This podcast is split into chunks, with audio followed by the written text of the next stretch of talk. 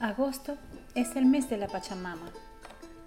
La Pachamama o Madre Tierra es la diosa femenina de la tierra y de la fertilidad, una divinidad agrícola benigna concebida como la madre que nutre, protege y sustenta a todos los seres humanos. Cada primero de agosto es un día festivo en los pueblos originarios de Sudamérica. La Madre Tierra es homenajeada con rituales ancestrales, ceremonias, danza, música y comidas especiales. El primer día de agosto se celebra su día, momento en el cual se hacen agradecimientos, pedidos y bendiciones sobre los frutos de la Madre Tierra. Es cuando se alimenta a la Pachamama, para lo cual se entierra una olla de barro con comida cocida, junto a hojas de coca, alcohol, vino, cigarros y chicha, entre otras cosas. También es costumbre que los festejantes usen cordones blancos y negros atados en los tobillos, muñecas y cuello, confeccionados con lana de llama. Pachamama es una, una palabra que proviene del quechua y aymara. Pacha es tierra o mundo y mama es madre. La Pachamama es entonces una de las más arraigadas y masivas creencias expresadas por los pueblos originarios de América Latina. Pero, ¿por qué en este mes, agosto, coincide con las primeras épocas del nuevo ciclo agrícola. El invierno comienza a irse y la primavera asoma. Es tiempo de tierra fértil y llegan las primeras lluvias. Es el momento en que la Pachamama concibe y para que las cosechas sean abundantes, es en agosto cuando se le rinde homenaje y ofrendas para que no falte el alimento y para que haya buen tiempo. En este mes se revive el ritual de agradecimiento, celebración que traspasó la colonización española.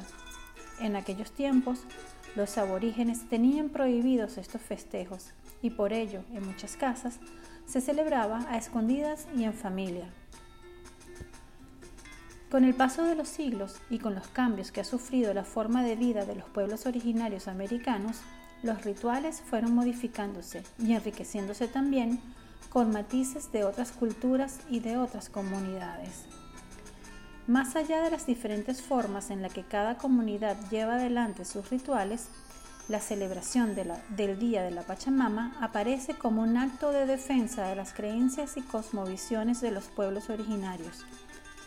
Esta conmemoración es sinónimo de la supervivencia de historias ancestrales y de una visión compleja que une al hombre con su verdadera cuna, la Madre Tierra. Ahora vamos a hablar sobre la elaboración de la ofrenda.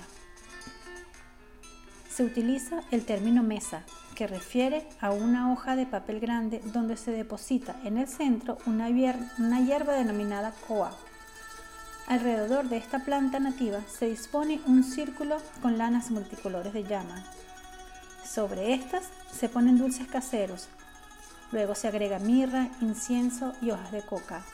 En pocos minutos la mesa está lista. Los elementos y la forma en que se confecciona cada mesa varían de acuerdo a cada ceremoniante. Muchas personas compran la mesa ya lista para luego quemarla en el lugar elegido y hacer su pedido o dar agradecimiento. Después, ellos entierran las cenizas en algún sitio específico o en el patio de su hogar. Amauta es el sabio, es el oficiante de la ceremonia. Él convoca a todas las deidades subterráneas y a las de las montañas, prepara la mesa y la quema en el fuego sagrado. Finalmente, interpreta las señales que ven las cenizas que quedaron de la mesa. Yatiri es el que sabe, el conocedor. En general, es un anciano que puede predecir el futuro, diagnosticar enfermedades o pronosticar la suerte por medio de las hojas de coca participa, al igual que la mauta, de las ceremonias de las ofrendas. La mesa se asocia también con la misa de la religión católica.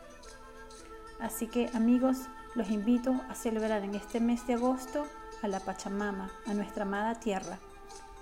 Les habla Gaby Guedes de la radio web La Ventana Terapéutica con mi programa Ecos de la Madre Tierra.